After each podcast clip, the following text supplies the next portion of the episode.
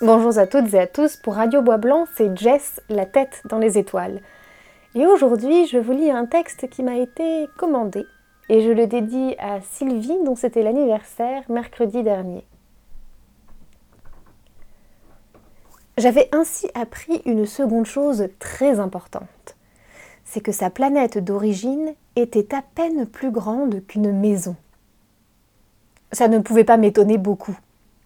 Je savais bien qu'en dehors des grosses planètes comme la Terre, Jupiter, Mars, Vénus, auxquelles on a donné des noms, il y en a des centaines d'autres qui sont quelquefois si petites qu'on a beaucoup de mal à les apercevoir au télescope.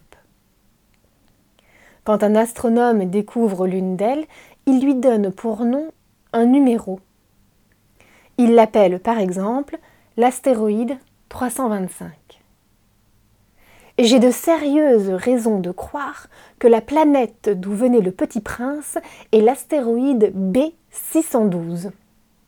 Cet astéroïde n'a été aperçu qu'une fois au télescope en 1909 par un astronome turc.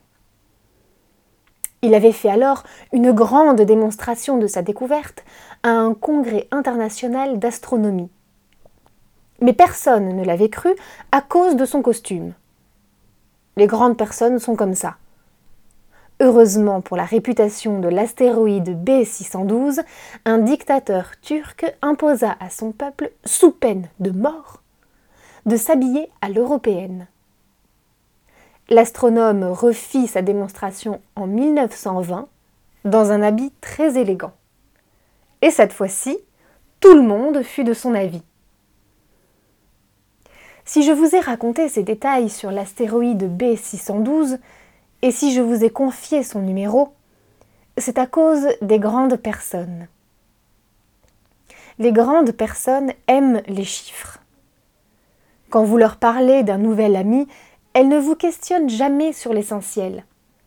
Elles ne vous disent jamais quel est le son de sa voix? Quels sont les jeux qu'il préfère? Est-ce qu'il collectionne les papillons? Elle vous demande Quel âge a-t-il? Combien a-t-il de frères? Combien pèse-t-il? Combien gagne son père? Alors seulement elle croit le connaître.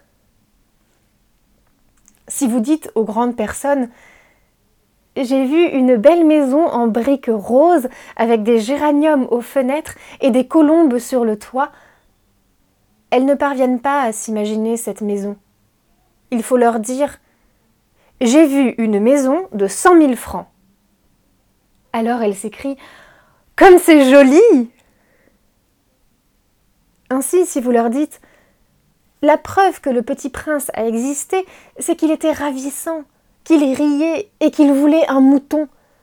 Quand on veut un mouton, c'est la preuve qu'on existe elles hausseront les épaules et vous traiteront d'enfant. Mais si vous leur dites La planète d'où il venait est l'astéroïde B612, alors elles seront convaincues et elles vous laisseront tranquille avec leurs questions. Elles sont comme ça. Il ne faut pas leur en vouloir. Les enfants doivent être indulgents envers les grandes personnes. Mais bien sûr, nous qui comprenons la vie, nous nous moquons bien des numéros. J'aurais aimé commencer cette histoire à la façon des contes de fées. J'aurais aimé dire Il était une fois un petit prince qui habitait une planète à peine plus grande que lui et qui avait besoin d'un ami. Pour ceux qui comprennent la vie, ça aurait eu l'air beaucoup plus vrai. Car je n'aime pas qu'on lise mon livre à la légère. J'éprouve tant de chagrin à raconter ces souvenirs il y a six ans déjà que mon ami s'en est allé avec son mouton. Si j'essaie ici de le décrire, c'est afin de ne pas l'oublier. C'est triste d'oublier un ami. Tout le monde n'a pas eu un ami. Et je puis devenir comme les grandes personnes qui ne s'intéressent plus qu'aux chiffres. C'est donc pour ça encore que j'ai acheté une boîte de couleurs et des crayons. C'est dur de se remettre au dessin à mon âge, quand on n'a jamais fait d'autres tentatives que celle d'un boa fermé et celle d'un boa ouvert à l'âge de 6 ans. J'essaierai bien sûr de faire des portraits les plus ressemblants possibles, mais je ne suis pas tout à fait certain de réussir.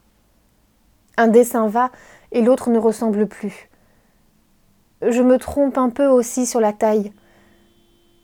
Ici, le petit prince est trop grand. Là, il est trop petit. J'hésite aussi sur la couleur de son costume. Alors je tâtonne, comme ci et comme ça, tant bien que mal. Je me tromperai enfin sur certains détails plus importants. Mais ça, il faudra me le pardonner. Mon ami ne donnait jamais d'explication. Il me croyait peut-être semblable à lui. Mais moi, malheureusement, je ne sais pas voir les moutons à travers les caisses. Je suis peut-être un peu comme les grandes personnes, j'ai dû vieillir. Voilà, vous aurez certainement reconnu un extrait du Petit Prince d'Antoine de Saint-Exupéry. Je vous retrouve à la prochaine lecture et en attendant, n'oubliez pas, pour vous évader un peu, même déconfiné, levez les yeux au ciel.